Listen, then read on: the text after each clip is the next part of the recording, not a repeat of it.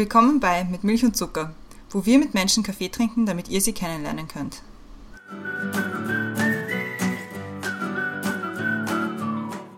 Willkommen zurück bei Mit Milch und Zucker, neue Woche, neue Folge. Mein Name ist Christiane und im Zoom-Fenster neben mir ist wie immer die Brenda. Hallo. Hallo. Im Zoom-Fenster unter uns ist unsere heutige Gästin und zwar ist das heute die Diana. Hallo. Hallo. Wir freuen uns sehr, dass du zu uns gekommen bist. Wieder, weil du warst ja einmal schon bei uns. Wenn man Detektiv spielen möchte, kann man herausfinden, welche Folge das war. Es war eine Weihnachtsfolge, so viel können wir sagen. Genau, ja. das ist schon länger das her. Ist schon ein Zeitler her, ja. Genau. Und die Aufnahme war ziemlich, ziemlich ähnlich um die gleiche Jahreszeit, würde ich mal sagen. Ja, ja, genau, ja. Es geht heute aber noch nicht um Weihnachten. Ich meine, vielleicht kommen wir darauf zu sprechen. Who knows? aber für alle, die dich noch nicht kennen, stelle ich dich mal kurz vor.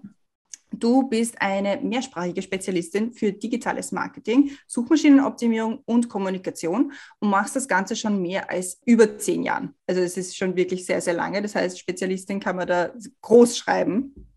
Ja, ursprünglich hast du zum Beispiel auch in Rom studiert, italienische Literatur und Medienwissenschaft. Also man sieht schon so ein bisschen Leidenschaft für Sprache, für Kommunikation, für Kulturen, vielleicht auch fürs Essen. Ja. sind da dabei, weil auch bei der Folge, die wir ursprünglich mal aufgenommen haben ähm, zu Weihnachten, die war ja gemeinsam mit der Julia, die ebenfalls schon bei uns im Podcast war, weil zusammen mit der Julia hast du Rastlos gelöst gegründet. Das ist auch so ein Travel Food Online Magazin. Und ja, also Sprachen, Länder, Genuss, da kann man schon ein bisschen was herausfinden, was dich so interessiert und worüber wir da genau reden wollen. Das erklärt jetzt die Brenda. Also als Thema haben wir uns überlegt, wer Suchhalter findet, welche Sprache spricht das Internet? Schön, ja, okay. Wir wollen heute mit Diana über Sprachen sprechen. Welche Sprachen das Internet bzw. Suchmaschinen sprechen, welche Sprachen sie auf Webseiten kennengelernt hat, welche Sprache sie für was verwendet und welche kulturellen Unterschiede sie in Sprachen und Menschen kennengelernt hat. Wir gehen miteinander auf eine sprachliche Reise durch Europa und weil Diana auch ein Foodie ist, lernen wir vielleicht noch das eine oder andere über das Reisen, Essen und was man in verschiedenen Sprachen in Verbindung mit Reisen und Essen unbedingt wissen sollte. Also wir haben einen großen Bogen. Sehr schön, ich freue mich jetzt schon. Ich, wir freuen uns auch und cool. ich freue mich immer, wenn wir ein bisschen über Bosnien reden können, was vielleicht auch passieren könnte. Das könnte passieren tatsächlich, ja. ja. Es bleibt spannend. Aber ja. wir fangen wie immer an mit den Questions to go und die Christiane hat die erste. Bist du bereit? Ja. Sehr gut. Film oder Serie? Film. Ausschlafen oder früh aufstehen? Das ist easy, ausschlafen. Inspiration hole ich mir durch. Reisen. Als Kind wollte ich werden. Superstar und später dann Geschichts- und Deutschprofessorin. Der beste Ratschlag, den du je bekommen hast? Das war nicht im klassischen Sinne ein Ratschlag, sondern ein Mantra, würde ich sagen, beim, beim Yoga. Das war kurz bevor ich damals eine, eine große Veränderung durchgemacht habe, auch beruflich und privat. Und das hieß Feel the fear and do it anyway. Und das, das Mantra habe ich irgendwie so zu meinem eigenen damals gemacht und versuche immer noch danach zu leben, so gut es geht. Womit kann man dir eine Freude bereiten? Zeit. Wenn du ein Video haben könntest von einer Situation deiner Wahl aus deinem Leben, welche wäre es? Ganz, da gibt es ganz, ganz viele Momente, die ich gerne auf Video festgehalten hätte. Und ich denke, vor allem mit Leuten, die leider nicht mehr unter uns sind, um einfach die Stimmen nochmal zu hören, weil das geht mir ab. Damals gab es das alles nicht und jetzt wäre das schön, einfach nochmal die Stimmen zu hören und sich quasi zurückversetzen zu lassen in diese vielen, vielen schönen Momente. Punsch oder Glühwein? Weder noch. ich bin da leider kein Fan davon. Ich gebe mir einfach ganz normalen Wein nicht viel Zucker, bitte. Also nicht zusätzlichen Zucker. Abschalten kann ich am besten bei. Beim Kochen oder Backen. Welches Lied darf auf keiner Playlist fehlen? Wannabe Spice Girls. Danke sagen möchte ich. Meiner Familie und meinen Freunden und meinem Freund für den Beistand auch in diesem Jahr. Es war alles nicht so leicht, aber es war sehr, sehr schön und sehr lehrreich, würde ich schon sagen. Und wie trinkst du deinen Kaffee? Kurz, und ohne Milch und ohne Zucker, also einfach einen Espresso.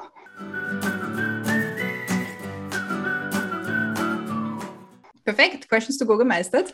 Einmal Yay. durch hat man gut gemacht. Ein paar lustige Fragen dabei. Am besten habe ich gefunden, Wein, gib mir einfach Wein.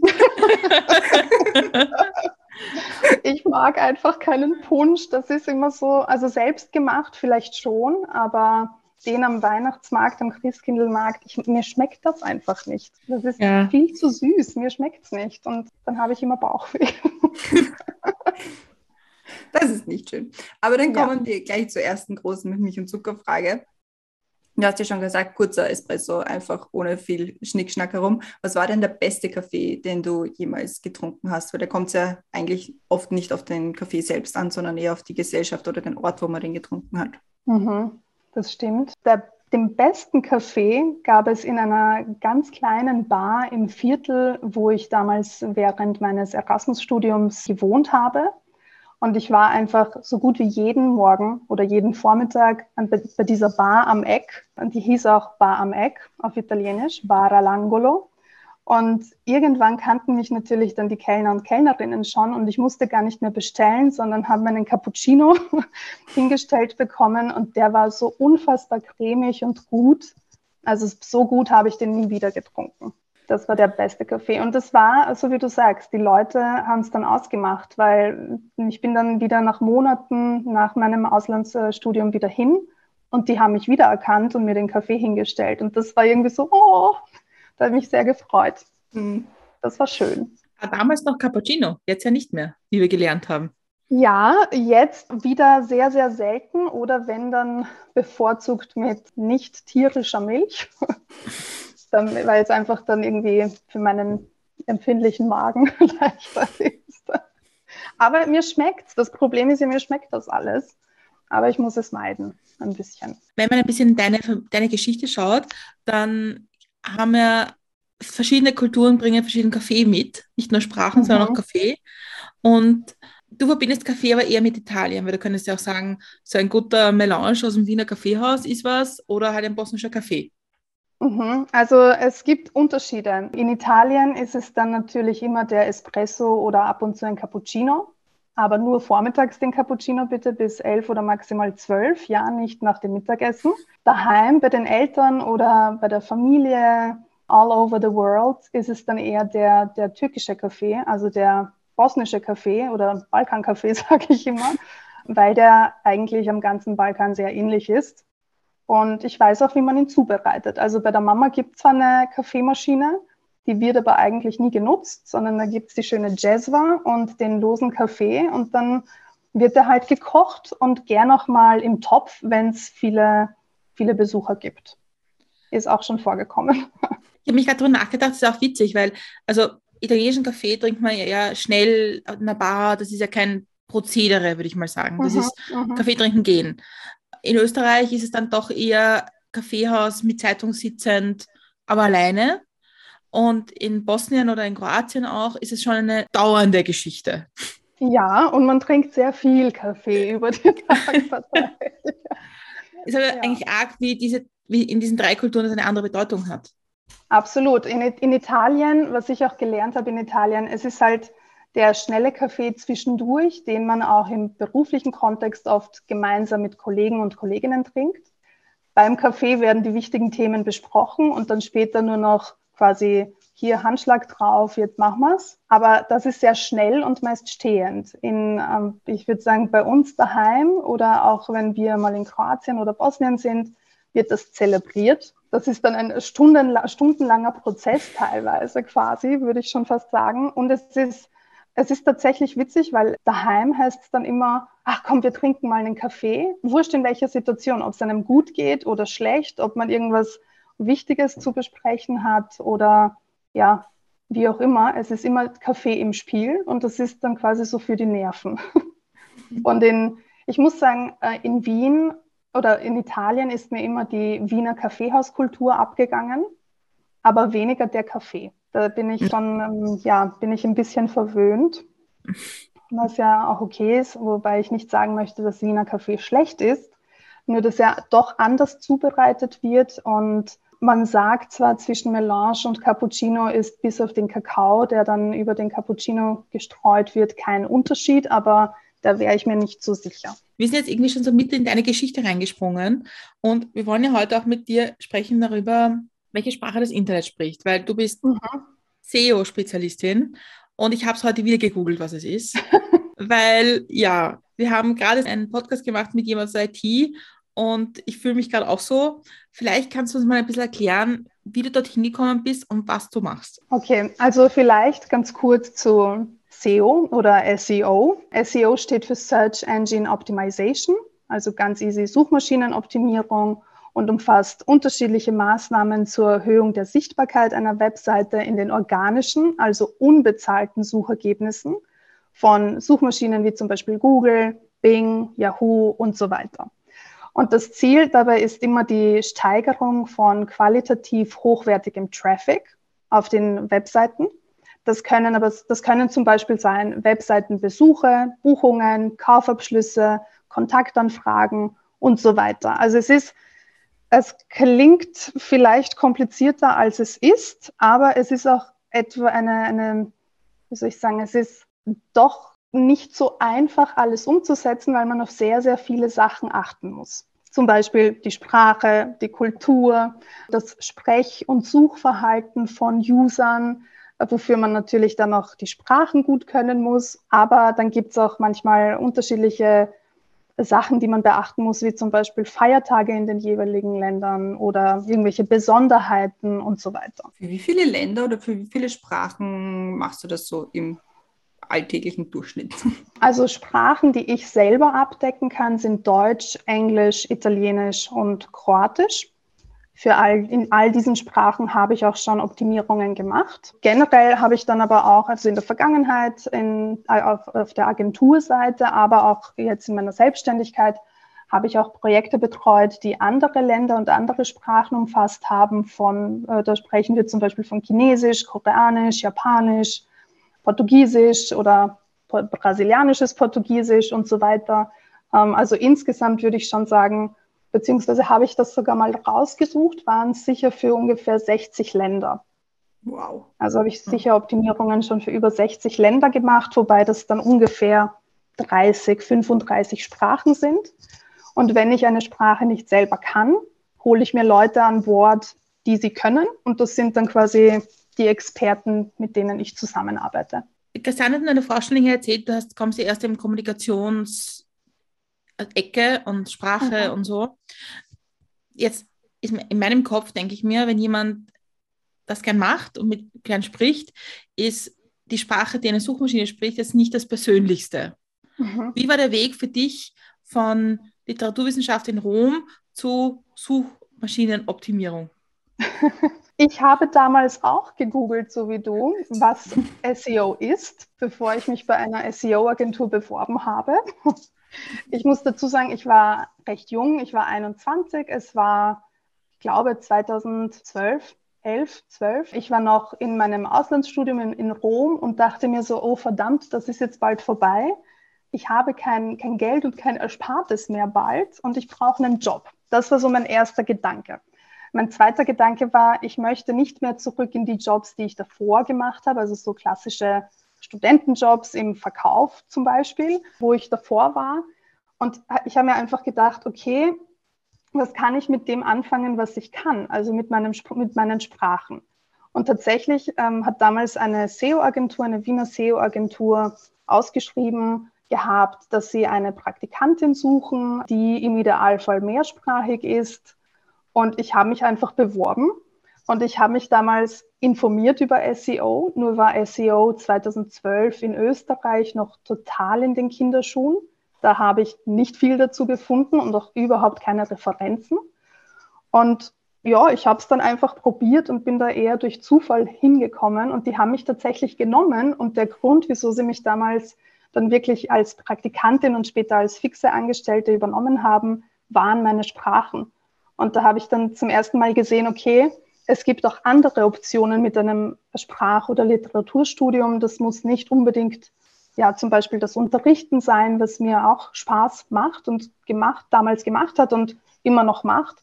Aber es kann auch etwas sein, wo ich die Sprache und die Kulturen, die ich kenne, oder die Sprachen und die Kulturen, die ich kenne, aktiv anwenden kann. Und ich weiß, SEO wird immer so ein bisschen belächelt, weil natürlich die Sprache, in der User suchen, vereinfacht ist. Aber es geht ja nicht nur darum, wie suchen die User, das ist ja nur ein, ein Teil von SEO. Der viel spannendere Teil, wo dann auch meine Kenntnisse als Literaturwissenschaftlerin wirklich eingesetzt werden können, ist die Arbeit am Content. Der Content, der auf den Websites steht. Und das ist auch das, was mir am meisten Spaß macht. An welcher Stelle kommen jetzt Firmen, ich vermute mal, es geht um Firmen, dir und sagen, so, ich brauche jetzt. Haben die eine Webseite, die verbessert werden muss? Oder schaust du die Webseite an und sagst, diese fünf Sachen oder sieben oder 25, wie viel auch immer, gehören geändert. Und sagst du den Leuten dann auch, was sie auf die Webseite schreiben sollen? oder nur wie? Nein, also es ist schon sehr hands-on. Also mir ist es auch immer ein Anliegen, dass die Firmen verstehen, was SEO ist und wieso es notwendig ist. Ähm, vielleicht um deine erste Frage zu beantworten, wie Leute und Firmen auf mich kommen oder in welchem Moment vor allem. Es ist, es ist so, es, es gibt zwei Ausgangssituationen. Entweder gibt es bereits eine Website, die zum Beispiel durch einen Relaunch-Prozess läuft, sprich, sie wird erneuert, aufgehübscht und so weiter. Oder es gibt zum Beispiel, weiß ich nicht, neue Leistungen, die dazukommen oder irgendetwas Neues, das unbedingt auf die Website muss, dann kann man das gleich im Rahmen der Optimierung mit beachten. Und da geht es dann darum, entweder den guten Traffic zu halten oder den Traffic mit dem Relaunch nochmal zu verbessern. Und dann gibt auch die Unternehmen, die auf mich zukommen und noch gar keine Website haben und sagen, hey, ich weiß, SEO ist wichtig, aber ich weiß nicht, wie es funktioniert. Und ich brauche jemanden, der mich an der Hand nimmt und der mir sagt, worauf zu achten ist und der mir hilft bei den Umsetzungen. Also es ist dann oft auch nicht nur eine Person, mit der ich zu tun habe, sondern auch das Design-Team, das Development-Team, das Content-Team oder auch Texter, Texterinnen, mit denen ich dann zusammenarbeite, Übersetzer, Übersetzerinnen. Also es ist ganz, ganz unterschiedlich und diese Teams werden ja eigentlich auch, also sind auch relativ groß dann und man muss einfach sehr, sehr viele Details beachten bei SEO. Wir haben auf der Uni, glaube ich, eine Vorlesung oder ein Seminar gehabt, wo es dann so ein bisschen um SEO gegangen ist. Und ich fand das mega spannend, weil, cool. wie du gesagt hast, ist es ja immer noch nicht so ganz Leute wissen immer noch nicht so ganz, was, was man darunter versteht, mich eingeschlossen. Also ich meine, ich habe es zwar spannend gefunden, aber so ganz war es mir nicht klar, was, was genau wir davon reden. Aber es ist schon, schon ziemlich cool. Und wie ist es dann, haben dann, also wie du, wie du gesagt hast, okay, du hast jetzt, also du hast ursprünglich studiert Literaturmedienwissenschaften und bist jetzt aber dann aber so Richtung IT gegangen oder so Richtung Medien-IT-Richtung. War das eine schwere Umstellung oder auch so von, vom Hinter von deinem Hintergrund oder war das eh so, ja, mach mal. Ich glaube tatsächlich, dass Geisteswissenschaftlerinnen ähm, prädestiniert sind für diesen Job. Ich habe auch eine sehr gute äh, Freundin und auch Ex-Kollegin und jetzt wieder Kollegin bei einigen Projekten, die auch aus derselben Richtung kommt, vom akademischen Background.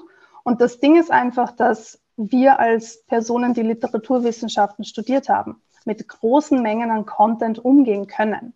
Wir sind gedrillt worden auf Texterstellung, Textbearbeitung, Textverständnis, Leseverständnis und genau das braucht es nämlich bei SEO. Also so wie du gesagt hast, Christiane, ähm, du hast keine Ahnung von SEO und irgendwie versteht man immer wenig.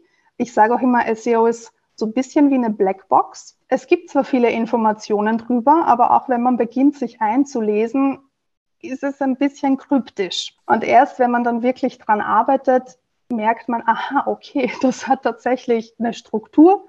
Das kann man ordnen, das kann man ein bisschen abspecken vielleicht oder den Content anreichern, sodass das für User sinnvoll ist, aber auch von der Suchmaschine als ja, qualitativ hochwertig erkannt wird.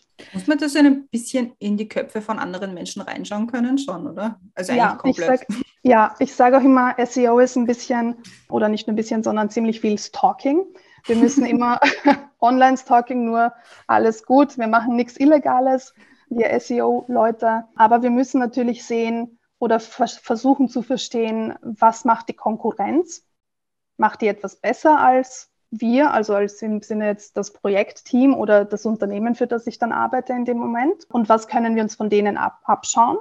Und aber auch, äh, wir müssen auch verstehen, wonach suchen die User? Und die User suchen einfach sehr vereinfacht. Die suchen dann nicht nach irgendwelchen ganz extremen Fachbegriffen und komplizierten Formulierungen. Das ist dann ziemlich runtergebrochen. Und man muss sich wirklich hineinversetzen in die unterschiedlichen Rollen. Und das ist dann für mich auch spannend, wenn ich zum Beispiel für B2B-Unternehmen arbeite, wo es dann wirklich darum geht, weiß ich nicht, Leistung A an ein, Unterne an, an ein Unternehmen zu verkaufen oder aber wenn es darum geht, wirklich die Consumer anzusprechen. Da ist, da ist die Sprache ganz anders, die man nutzt, da ist das, da sind teilweise auch die Maßnahmen anders. Das hängt immer sehr stark davon ab. Also wenn jetzt ein Kunde oder Kundin zu dir kommt, mhm. wie viel musst du dich mit dem Produkt oder mit dem Inhalt des, der Webseite beschäftigen? Weil also zum Beispiel wir haben mit unserem letzten Podcast-Gast über darüber gesprochen, über die Geschäftsidee, Räucherstäbchen zu machen für Hunde, die nach veganem Schweinsbraten riechen. Okay. Also angenommen, ich komme jetzt mit dieser Idee zu dir. Wie, wie viel müsstest du dich mit dem Thema beschäftigen, dass du deinen Job machen kannst? Sehr viel. Also ich sage immer, man gebe mir alle Infos, die es gibt zum, zum Produkt, zum Unternehmen bin oft eine der wenigen Personen, glaube ich, die die gesamte Website dann auch durchliest, bevor das Ding live geht. Da entgeht mir nichts, auch kein Fehler. Aber es ist schon sehr viel. Also ich muss wissen, was ist die Strategie, was ist der Marketingplan, welche anderen Kanäle werden bespielt, wo soll es hingehen, langfristig gesehen. Kommen in den nächsten paar Monaten, ein, zwei Jahren neue Produkte hinzu? Wenn ja, kann sich das auch auf die Strategie oder auf eben die Optimierung auswirken. Und das Ding bei SEO ist halt, es ist, es ist kein Sprint. Also wir optimieren normalerweise Websites nicht nur einmalig. Natürlich gibt es eine Basisoptimierung, wo man einmal in, ja, über einen kürzeren Zeitraum mal eine Website komplett durchoptimiert, damit das initiale Setup passt und steht. Und dann muss man aber schauen, okay, kommt da jetzt regelmäßig neuer Content hinzu, sind das neue Produkte, neue Artikel und so weiter. Und die muss man dann laufend mitoptimieren. Und das, was halt auch spannend ist, ist, dass es bei SEO etwas dauert, bis man dann die Ergebnisse sieht. Also Ergebnisse im Sinne von Performance-Verbesserungen und bessere Rankings, weil das einfach mit alledem zusammenhängt und die Konkurrenz ja auch nicht schläft. Und dann gibt es noch Google zum Beispiel, die einfach hunderte Updates im Jahr releasen. Also da gibt's, da tut sich auch ständig etwas bei der Suchmaschine. Und viele dieser Updates bekommen wir gar nicht mit. Das sind kleinere technische Updates. Und dann gibt's aber so ein paar sehr große Updates im Jahr, über die dann auch in der SEO-Community berichtet wird. Und da müssen wir dann natürlich auch sehen, okay, was hat das vielleicht für einen Einfluss ähm, auf, das, auf die jetzige Optimierung oder auf die Strategie und wie müssten wir vielleicht entgegenwirken? Aber das heißt ja eigentlich, dass du in ein Unternehmen schon sehr viel Einblick hast mhm. und dass die Unternehmen, die zu dir kommen, schon auch einen Plan haben müssen. Also es ist, glaube ich, ich weiß nicht, ich kann mir vorstellen, dass es ganz viele Leute gibt, die sagen, ich brauche halt so schnell eine Webseite, weil es ist gerade Lockdown und ich will einen Webshop haben und gar nicht irgendwie einen Plan haben von dem, was langfristig auf dem Produkt passieren soll. Also es ist, ich sage jetzt mal, hm, es gibt natürlich kurzfristige Ziele und dann auch langfristige Ziele. Ich verlange jetzt nicht von meinen Kunden, dass sie immer alles sofort wissen, weil sich vieles einfach im Prozess entwickelt. Und weil wir gemeinsam, also ganz oft passiert es wirklich, dass wir gemeinsam auf neue Challenges stoßen und die dann ja mit aufnehmen müssen. Und die, die haben wir vielleicht vorab gar nicht mit eingeplant gehabt. Ja, das sind dann vielleicht auch große Unternehmensänderungen, die bei manchmal bei großen Unternehmen schneller da sind, als man denkt. Oder auch bei kleineren Unternehmen, ähm, wo man, also bei Startups zum Beispiel, wo man ja gar nicht so weit vorausplanen kann. Mhm. Und das macht es dann natürlich sehr spannend und man muss sich auch super schnell anpassen. Was natürlich immer hilft, ist, wenn die Unternehmen, mit denen ich zu tun habe, eine klare Vision haben. Das heißt nicht, dass die Strategie komplett stehen muss, sondern dass ich sie ja auch dabei unterstützen kann. Ja, aber wenn ich weiß, wo sie hin möchten, was die Ziele sind, welche Märkte zum Beispiel in Zukunft ähm, auch dazu erobert werden sollen, beeinflusst das natürlich auch, wie wir zum einen die Website aufsetzen, also für wie viele Sprachen, was eine, einfach ein, das technische Setup betrifft, aber dann auch für SEO relevant ist, weil man dann natürlich die Optimierungen an den jeweiligen Markt und an die jeweilige Sprache anpassen muss. Und dabei gibt es dann auch ein paar technische Sachen, die man beachten muss.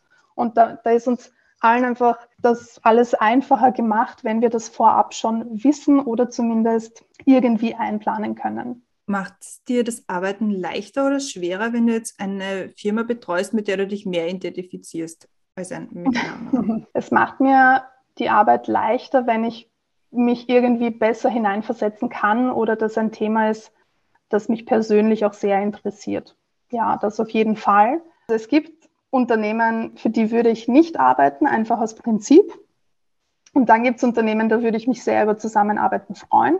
Und wenn es natürlich ein Thema ist, das ich persönlich irgendwie auch kenne oder das mich persönlich betrifft, tue ich mir leichter, mich einfach in die User-Position, aber auch in die Unternehmensposition zu versetzen. Und dann geht das viel leichter, weil dann ist man irgendwie schneller bei, der Aus bei den Ausarbeitungen oder weiß halt einfach auch durch das geschulte Auge, was eventuell einfach noch fehlt auf den Websites, um die User abholen zu können. Weil am Ende des Tages bin ich ja auch eine ganz normale Userin, die halt ein bisschen mehr SEO-Wissen hat als ein paar andere. Bisschen. bisschen. Weil wir schon so viel über dich, über dich und deine Fähigkeiten sprechen, ich dir mal die zweite mit Milch und Zuckerfrage. Und zwar, mhm. was kann man von dir lernen? Ich glaube, von mir kann man lernen, sich nicht so leicht aus der Ruhe bringen zu lassen im beruflichen Sinne und mit viel Information umzugehen. Weil das, was ich, also womit ich auch im beruflichen Kontext mich auseinandersetze, ist einfach sehr viel Content, also viel Text, viel Material, das verarbeitet werden muss, um auf, die, auf den Websites so einfach dargestellt zu werden, dass es User verstehen und dass man sie nicht überfordert. Gibt es eigentlich Webseiten, die dich total wahnsinnig machen und welche, die du extrem super findest? Ja. Was sind das für Merkmale? Dass wir jetzt nicht da Webseiten nennen müssen, sondern das sind Merkmale. Nein, nein ich, nenne, ja, ich nenne jetzt keinen Namen, aber was mich stört als Userin, ist, wenn ich nicht schnell das finde, wonach ich suche oder eine Erklärung zu dem Unternehmen oder Produkt, was auch immer es ist. Das macht mich ganz wahnsinnig und ich verstehe auch den Zugang zu, einem, zu einer spielerischen Website, zu einer, zu diesem, man spricht dann immer von Gamification, was ja auch cool sein kann. Nur wenn ich dann mich einmal durchklicken muss durch alle möglichen Sachen, die aufpoppen oder sich bewegen, um an das bisschen Info zu kommen, das mich interessiert, bin ich schon wieder genervt. Und das Ding ist einfach auch für die Suchmaschine ist das auch problematisch, weil die Suchmaschine will ja auch, also oder ja, Google in dem Fall zum Beispiel will ja auch nichts Böses, sondern will ja einfach nur sicherstellen quasi, dass User in den organischen Suchergebnissen jenen Content finden, der einfach schneller die, ihre Frage beantwortet. Und User sind online einfach ungeduldig. Wenn man sich dann erstmal spielen muss mit etwas, bevor man weiß, worum es geht, ist man halt schneller genervt und das führt dann eher nicht zum Kaufabschluss oder der Anfrage, sondern eher zu höheren Absprungraten zum Beispiel. Was mich ja total nervt bei Webseiten ist dieses neues Ding, wo, wo du über eine Webseite scrollst und dann geht es plötzlich in verschiedene Richtungen weiter. Ja, das mag ich auch nicht. Und dann denkt man sich, warum fahre ich jetzt nach rechts und eigentlich will ich ja nach unten? Wie komme ich dort wieder hin? Wie komme ich raus? Und dann spielt irgendwo Musik und ja. irgendwo ist noch ein Video und du denkst so, was passiert hier? Ist ein bisschen zu viel und das ist genau das, was ich meine. Ich glaube, dass, dass das viele zwar gut meinen, aber dass die User einfach damit überfordert sind. Also auch jetzt nicht negativ gemeint, sondern man will sich nicht das Video ansehen, außer man sucht gezielt danach, oder? Ja. Oder ich will nicht, dass irgendeine Musik äh, plötzlich abgespielt wird, weil ich vielleicht am Handy in der U-Bahn schaue, oder? Und, oder weiß ich nicht, unterwegs oder vielleicht mal auf der Uni oder weiß ich nicht, in einem Termin schnell was nachsehe und wenn dann die Musik angeht, bin ich genervt. Und das ist ja. natürlich auch unangenehm. Gibt es eigentlich, also aus den, aus den, auch von den Sprachen, die du sprichst und mit denen du umgehst, gibt es eigentlich ein unterschiedliches Verhalten im Internet? Also wird es auch anders genutzt? Ich meine, ich benutze mein Google mehrheitlich als Rechtschreibprüfung, aber das ist eine andere Geschichte. aber gibt es da irgendwie unterschiedliche Zugänge, wie man, wie man Dinge nutzt? Ja, definitiv. Also man sieht es dann oft bei der Recherche an den ähm, Suchbegriffen und Formulierungen, die User nutzen. Und die sind im deutschsprachigen Raum dann eher grammatikalisch oft gar nicht so korrekt. Man reiht einfach Wörter aneinander. Oder ab und zu stellen User wirklich so eine gesamte Frage inklusive Fragezeichen.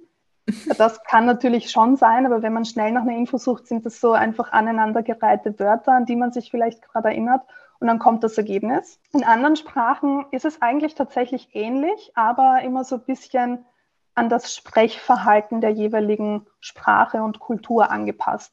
Und was auch spannend ist, sind, ist einfach, wie, wie die digitale Welt und vor allem Social Media auch das Suchverhalten der User beeinflusst und wie auch sehr viel mit Abkürzungen gearbeitet wird oder mit Wörtern, die es vielleicht einfach nur auf TikTok oder so gibt oder die man da gehört hat.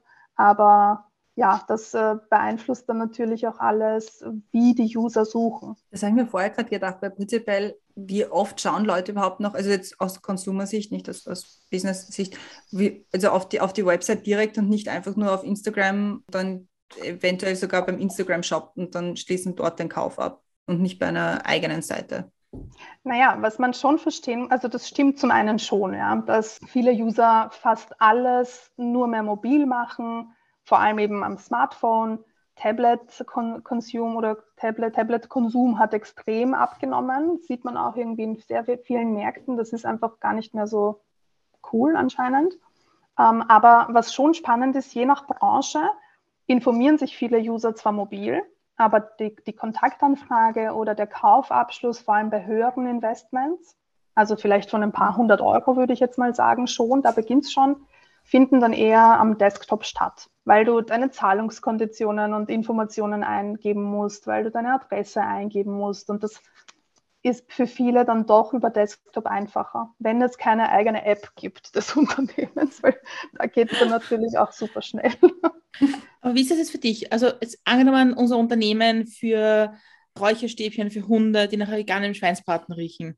Ich mhm. hoffe, die Geschäftsidee noch im Kopf, dass das so war.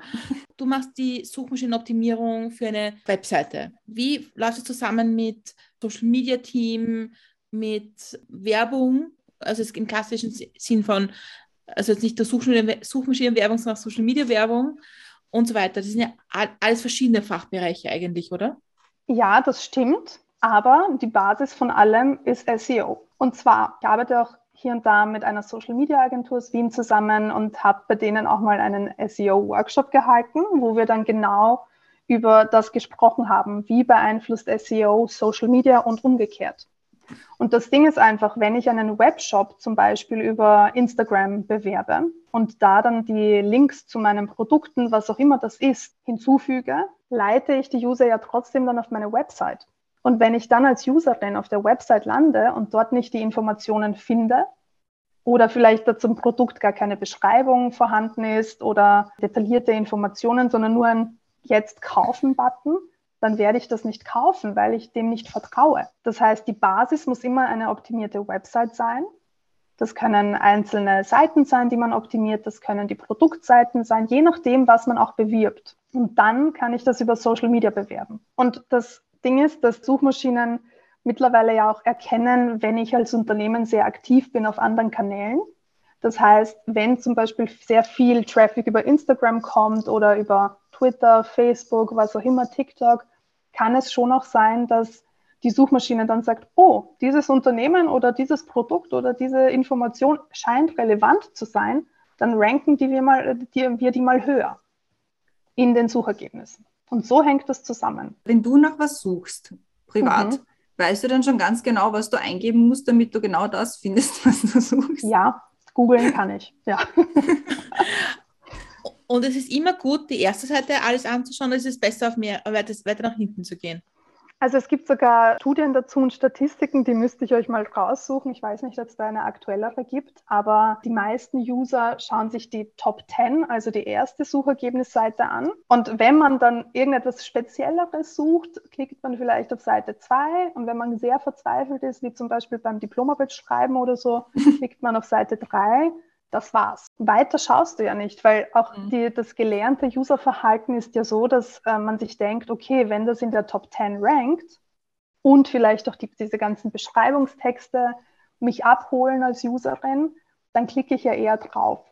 Und das gelernte Suchverhalten ist auch, wenn das da rankt auf den ersten Suchergebnissen, wird das ja wohl korrekter und wichtiger sein, also kaufe ich es dort.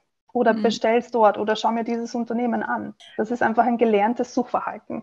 Wenn du jetzt dir selbst zuhörst und das erklärst, wie das, wie das alles funktioniert, ja, und du willst jetzt mal vorstellen, die, was ich, zehnjährige Diana, und wirst sagen, in so und so vielen Jahren wirst du das machen. Würdest du dir selbst glauben? Ich hätte ja damals nicht mal gewusst, was das ist.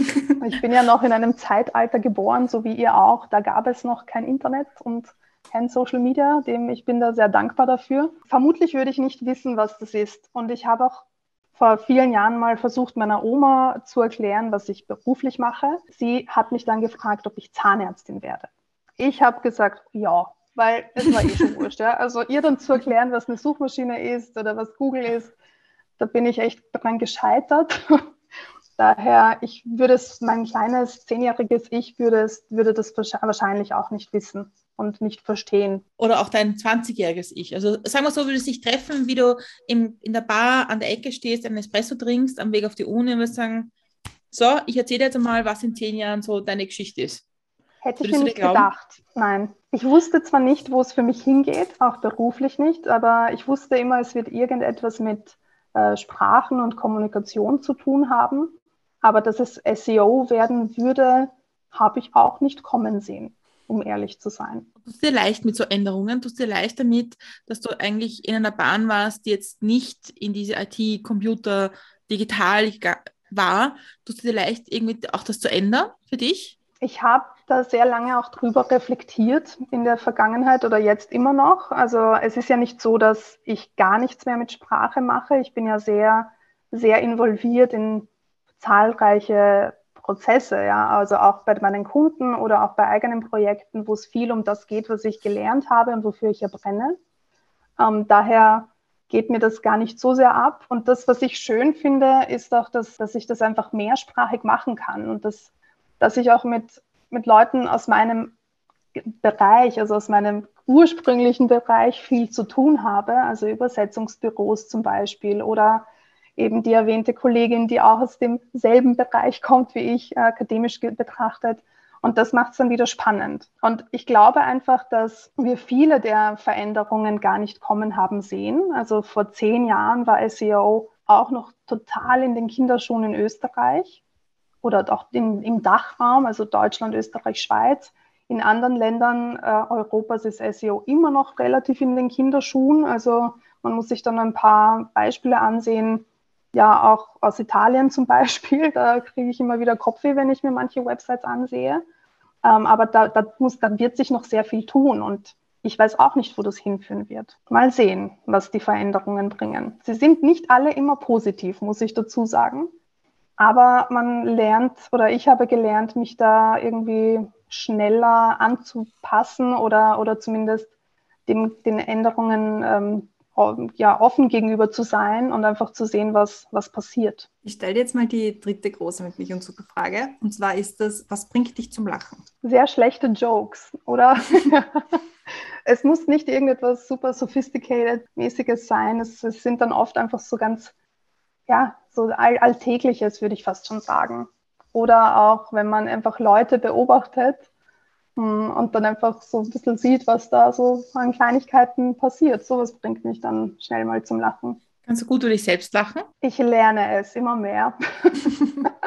ich bin sehr selbstkritisch und manchmal ertappe ich mich dann dabei, wie ich dann zu ernst bleibe in manchen Situationen, über die man einfach eher lachen sollte. Und das ist aber etwas, was ich mit dem Alter, ich meine, so alt bin ich zwar noch nicht, aber was ich mit dem Alter langsam lerne, mehr über mich selbst zu lachen und vieles gar nicht so ernst zu nehmen. Du hast ja auch in den Questions to Go gesagt, dass Inspiration, du holst Inspiration durchs Reisen. Mhm. Ist da für dich die Welt auch leichter und lustiger, als wenn man sich mit Suchmaschinen beschäftigt? Ja, absolut.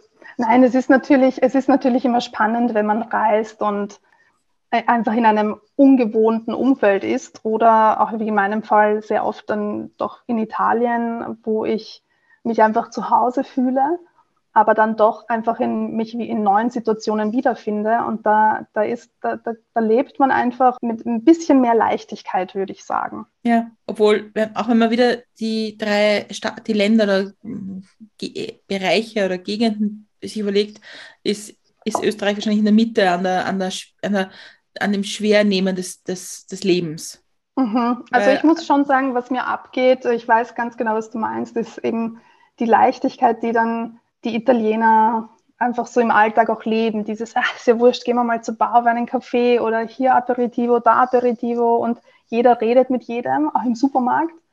Ähm, das ist zumindest meine Erfahrung. Das fehlt mir in Wien schon. Also hier ist jeder sehr für sich und es ist alles sehr privat und nicht so warm wie, also auch menschlich nicht ganz so warm, immer wie ich das halt durch meinen Background auch kenne, weil auch die, zum Beispiel die, ja, in Bosnien oder Kroatien, die Leute sind einfach viel offener. Man ist, man wird mit offenen Armen empfangen.